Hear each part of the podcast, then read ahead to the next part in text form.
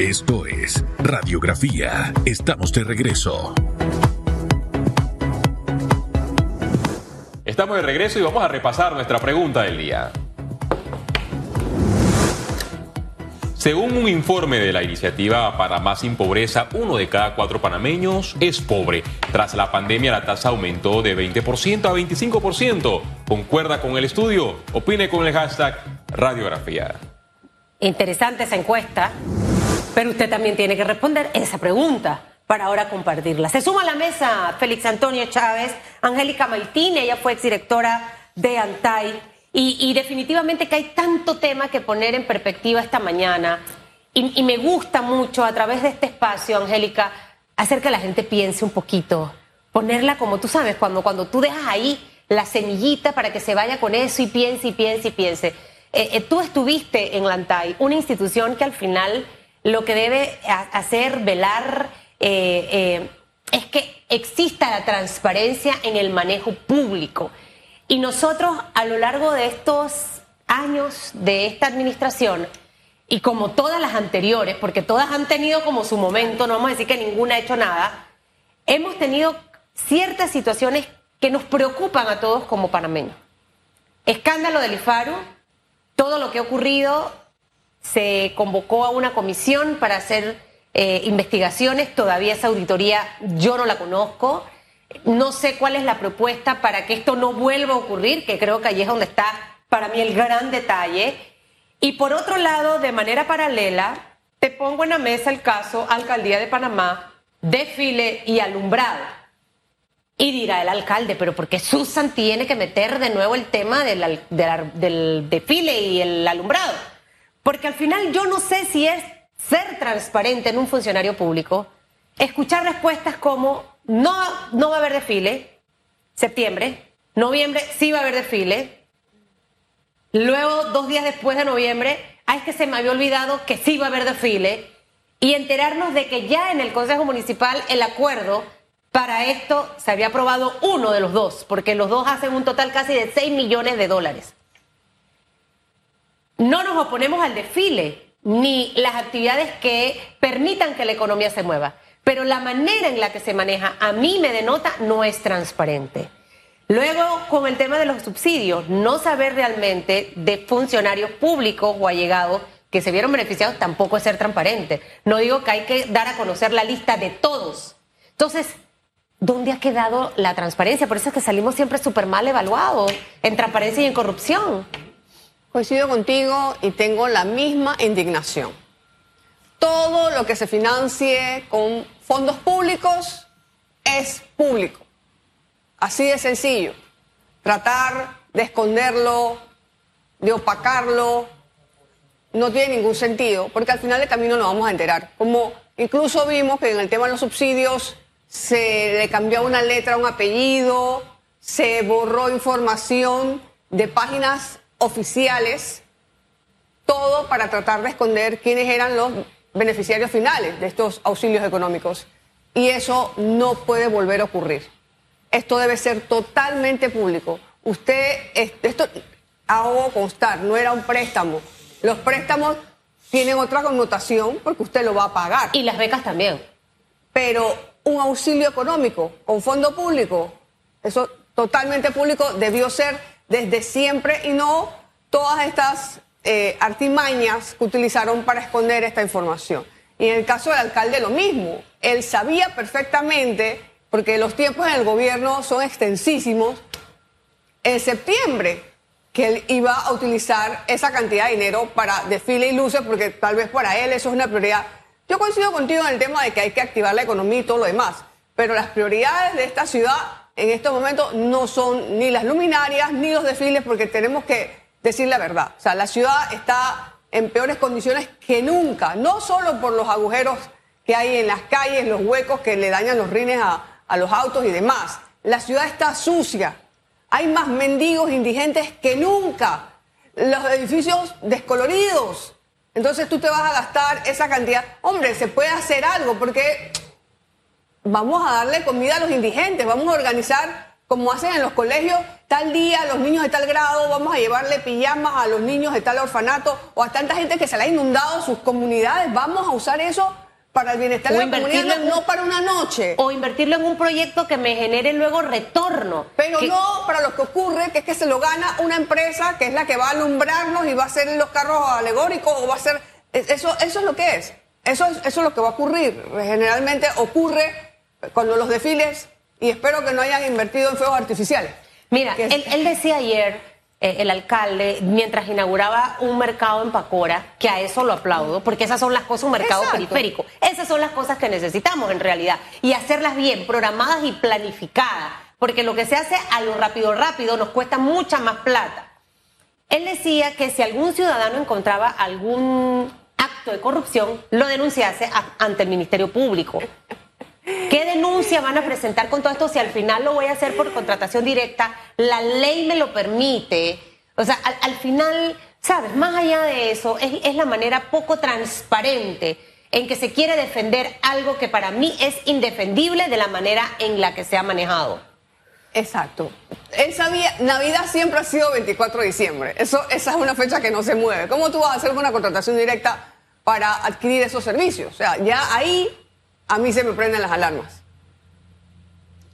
Algo también interesante que eh, ha circulado o se ha visto pero no se ha debatido es la posible legalidad o ilegalidad con relación a estos contratos directos. Son dos contratos directos para dos empresas. Una se va a encargar del tema del alumbrado en distintos parques y la otra de desfile contratos directos por arriba de 2 millones de dólares, los dos hacen 5.7 millones de dólares. Es legal eh, hacer un contrato directo por arriba de, esta cifra y recientemente mencionábamos, comparábamos esta cifra con relación al alumbrado que se registra en Barcelona que está en 2 millones de dólares, menos que en, el de Panamá. Y también eh, los alumbrados que se han y Barcelona. En, en, Barcelona, en el Camp Nou, el estadio del Barcelona, no llega al millón de balboas.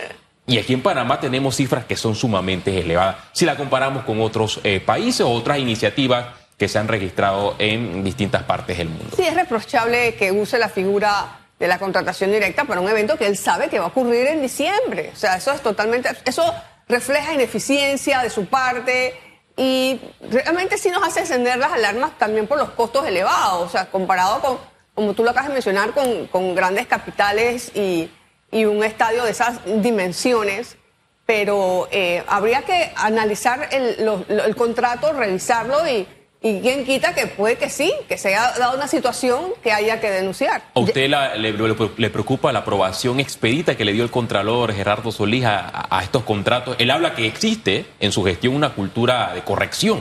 No sé si usted la, la ha visto.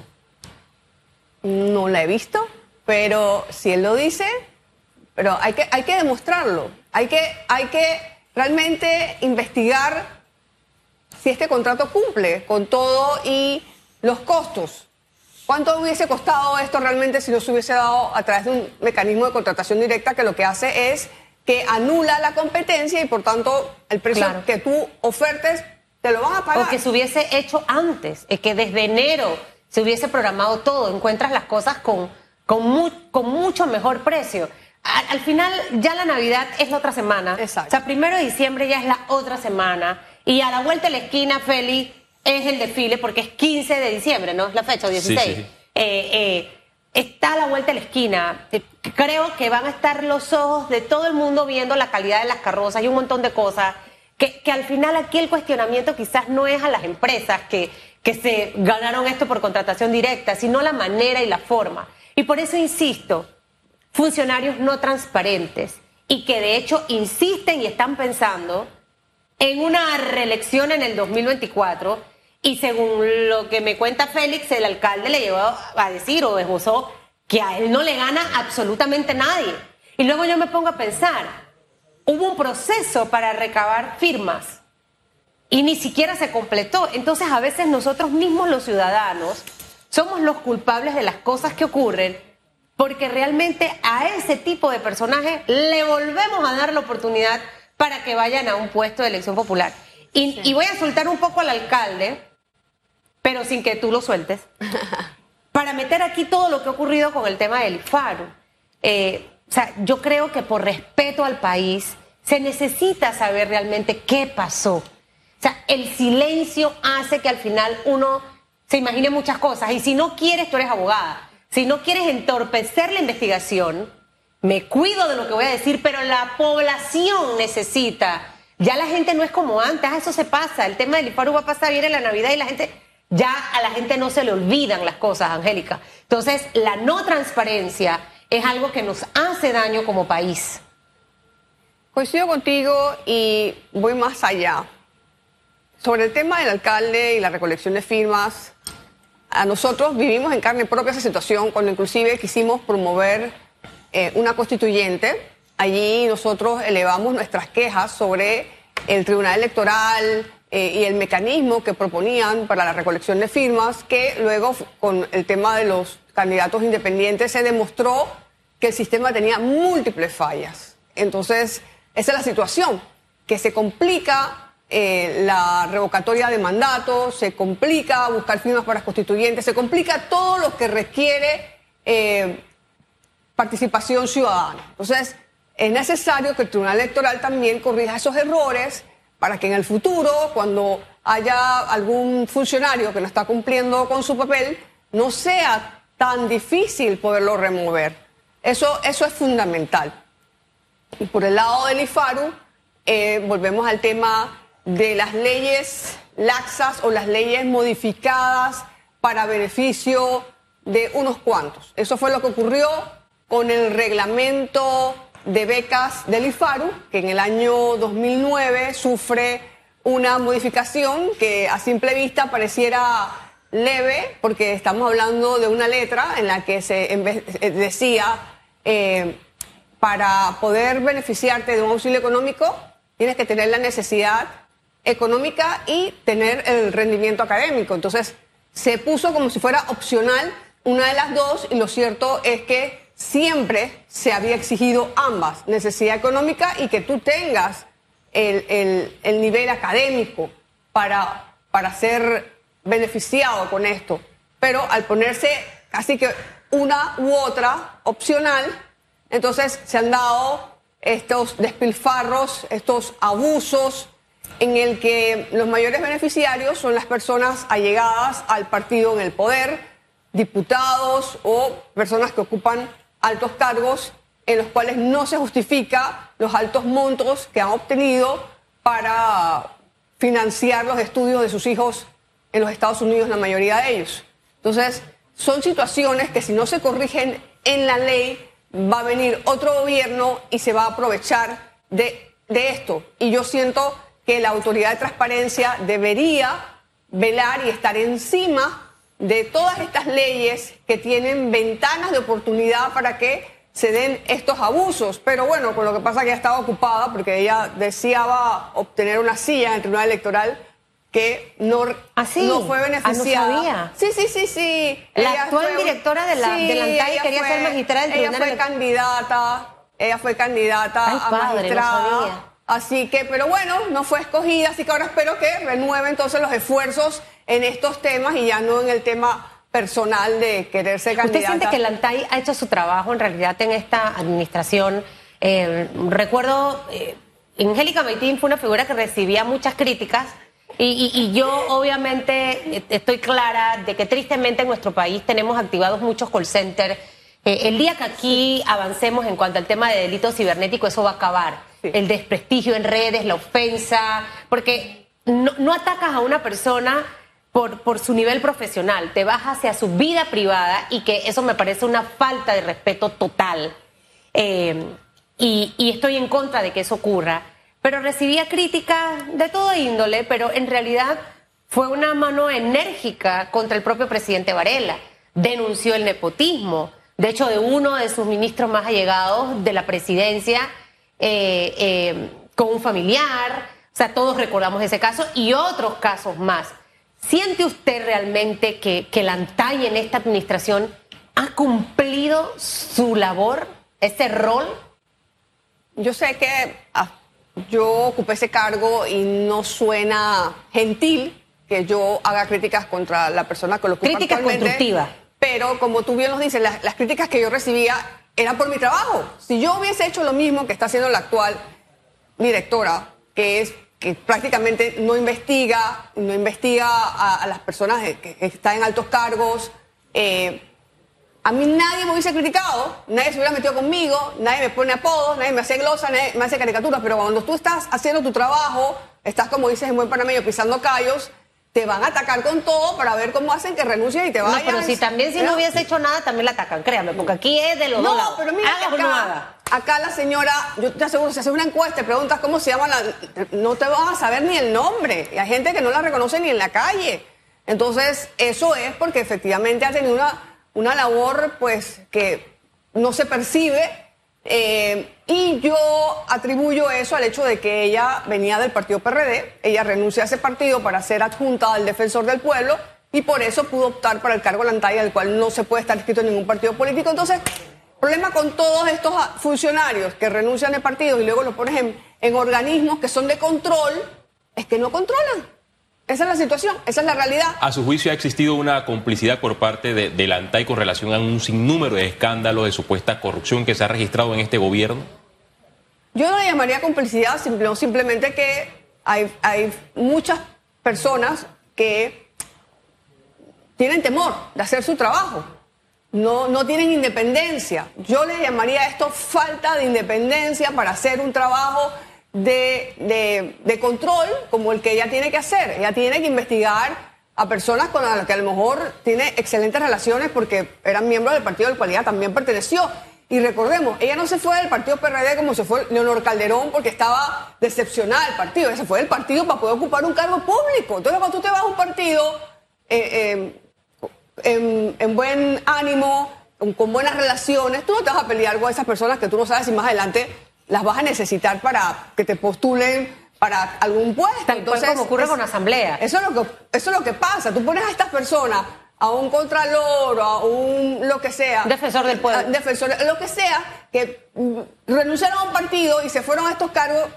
Tú no Bueno, puedes tener expectativas y- de que van a investigar. Y Lo- viéndolo, lo- y viéndolo bien, eh, eh, hasta el defensor del pueblo también optaba por ocupar el puesto de magistrado del Tribunal Electoral. Al, al- al- al final estamos tan politizados, diría yo, eh, como país, que, que- que todo el mundo está en un partido político y luego se dan cuenta que quizás no era lo que en realidad necesitaban o buscaban, pero ya esa y de la manera en la, y la forma en la que salen es lo que entra a ser cuestionado, porque tú te preguntas realmente, de verdad ser, se salió del partido porque le interesa hacer un trabajo y luego ves el trabajo y no se hace.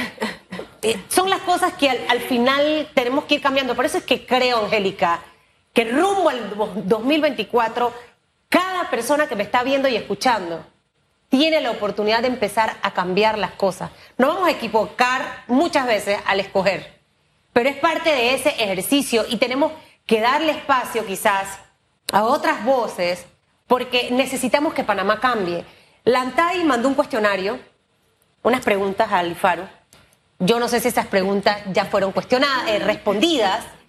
Este, y lo que mencionaba al inicio, la auditoría que se iba a hacer a la institución, porque, insisto, yo no me sabía la figura de auxilios económicos, yo me la vine a descubrir ahora. Yo me sabía la figura del préstamo y me sabía la figura de la Las beca. becas.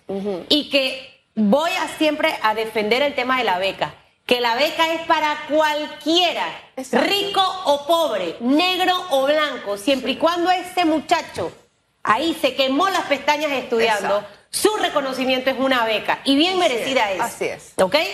¿Qué voy a cuestionar? Las becas a, a gente con tres de promedio o que tienen malos promedios. ¿Qué voy a cuestionar? Los auxilios económicos para personas que no los necesitan. Entonces, al final, este tema no puede seguir así. ¿Por qué tenemos tantos escándalos en temas de corrupción? Porque seguimos teniendo una ley de contrataciones públicas que no le hacemos las adecuaciones apropiadas para que no permitamos que los funcionarios entren a enriquecerse, sino que entren a servir. Mientras no re- arreglemos eso, Vamos a, en el próximo, este gobierno pasa, vamos a tener más escándalos. Pasa el siguiente, más escándalos. Mientras no revisemos la ley del IFARU, va a seguir el mismo círculo vicioso. Entonces, los panameños no estamos en ese relajo, Angélica. No son las únicas leyes, sino Uf, hay vamos al tema más. de la partida eh, discrecional, usted también. Y eso no es de este gobierno, o sea, yo siempre procuro ser objetiva en mis planteamientos y lo cierto es que ha pasado en muchos. partida discrecional que se usa para pagarle cirugías a personas, y, hasta en Estados Unidos, de rodilla, 50 mil, como si fuera un tenista, que él requiere una cirugía con, con cirujanos en particular. O sea, entonces esas son las cosas que se debería estar hoy trabajando, pero inclusive cuando se dio la mesa del diálogo y se propuso, y, y estuve en el grupo de los que lo propuso, discutir el tema de la corrupción, porque la corrupción es la que ha generado muchas de estas situaciones, no se quiso tocar el tema y estaba la, directora de la ANTAI, que era la coordinadora del tema, y yo pensé que bueno, como ella es una parte interesada, va a lograr nada. Eh, Eso me recordó como la canción de la película Encanto que dice, no se habla de Bruno. Bueno, entonces acá en Panamá no se puede hablar de corrupción. Eso es un tema que tenemos que obviar porque es un tema tabú, porque es un tema que impacta a muchos y entonces eh, quieren seguir beneficiándose de estas situaciones como el reglamento de, becas del IFARU u otras que no tienen ni siquiera reglamento y por lo tanto se abusa de, estos recursos y nadie le pone el cascabel a ese gato. Y esas son las cosas que los panameños deberíamos estar exigiendo. Si bien hay ciertos temas de pobreza y demás, vamos a seguir siendo más pobres porque los recursos públicos se le están asignando a personas que no tienen la necesidad económica y que sí deberían dárselo a quien sí las tiene y tiene los méritos académicos. Entonces, es una cuestión de que los entes llamados a regular estos temas eh, hagan una lista de cuáles son esos vacíos legales que existen en las actuales legislaciones anticorrupción, pero también en los reglamentos de las propias instituciones que han permitido eh, estos despilfarros. El presidente de la República recientemente eh, confirmó que él desconoce la lista de beneficiarios con relación a los auxilios económicos y el director de esta institución también agregó que en la próxima legislatura en la Asamblea Nacional presentará una iniciativa para que se reforme la ley. A su juicio debe eliminarse la figura de auxilios económicos o se deben establecer algunos requisitos estrictos para que no veamos casos como por ejemplo familias de diputados que tienen eh, ingreso por arriba de los 20 mil balboas y sus hijos eh, gozan de este privilegio. Es que el auxilio se le debe dar como estaba originalmente eh, establecido eh, por razón económica y por los temas de que tenga un alto desempeño académico, pero la verdad es que habría que evaluar también si lo que esa persona necesita tal vez sea una beca. Entonces, eh, hay, hay que ver cómo se puede evita- evitar que se desvirtúe esta figura y impedir que lo que ha ha ocurrido hasta ahora, que personas con recursos suficientes, y no solamente lo de los salarios, estaba leyendo que tienen propiedades, que tenían muchas cosas, eh, como para que justificarse que fueran y solicitaran esto. Y no fueron los únicos. Yo vi unos montos exorbitantes, 180 mil dólares para una sola persona. Con 180 mil dólares se educan realmente varios estudiantes. Entonces, qué buena la iniciativa del, director. Ojalá se apruebe. Ojalá todos estemos pendientes y podamos hacer aportes, porque muchas veces en la asamblea salen leyes, pero esas leyes no resuelven. Es más, la propia asamblea requiere reformas. Estaba leyendo el otro día de personas que trabajan con determinados diputados que le están haciendo campaña. El tema de las planillas de los diputados, que Eso tantos enemigos me buscó. Yo me busqué enemigos por pedirle a la presidenta y a nivel ábrego que me diera la planilla desglosada. No, no quería decirme cuántos trabajan para cada quien, pero es que esas personas son los que después le hacen campaña y, Y- las pagamos nosotros. Y al final es lo que sigue pasando con nombres distintos, porque ahora están otros parámetros y de hecho recientemente la Asamblea estaba buscando otras opciones precisamente para esa figura. Por eso insisto, Angélica, si realmente existe la voluntad de cambiar las cosas, yo las voy a cambiar de raíz y las voy a cambiar para beneficiar al país. No para beneficiar a una administración y luego la que sigue y luego la que Exacto. sigue, porque es el círculo vicioso, lastimosamente, de lo que hemos vivido en los últimos años. Ojalá que la ANTAI haga su trabajo. Ojalá. Eso es lo que esperamos. Y que al final lo, lo tomen como una crítica constructiva. Félix Antonio Chávez. Se nos acabó el tiempo. Angélica Maitín. Gracias por la invitación. Me, me quedo con la frase de las personas que eh, renuncian a su partido político para irse a un alto puesto en, en- en el, en el gobierno. Aspirar. Bueno, y es lo que se ha repetido. Si nos, si nos vamos al Tribunal Electoral recientemente, También. fue designado el Sí. señor Luis Guerra Sí. y Jacob Carrera. Ambos fueron altos militantes del partido gobernante. Uno fue hasta eh, re- eh, alcalde en La Chorrera, el otro a- eh, aspiró a, a diputado. Días antes de iniciar este proceso de convocatoria de entrevistas, renunciaron al colectivo político, fueron designados y hoy gozan. Lo que de pasa este es cargo. que insisto en la frase que dije, es- como país estamos muy politizados y al final somos muy pocos los que no estamos inscritos en partidos políticos. Son las 8 de la mañana, 33 minutos. Hacemos una pausa, doctor. Y vamos a venir con la respuesta que la gente ha estado opinando, esa, esa, esa pregunta de verdad del nivel de pobreza que tenemos en nuestro país. Y también con las curiosidades del Mundial de Qatar. Ah, ahí hay varias buenas. Dice que los policías de Qatar son muy guapos. Usted hubiera podido ser policía en Qatar. Bueno. Nada más que no se quita la camisa y no se me. ¿Cómo es que? Acha, la vida se me olvida. ¡Ay! Se lubricaba la- el pecho. Vamos a la pausa, señoras y señores. En breve regresamos con más de Radiografía.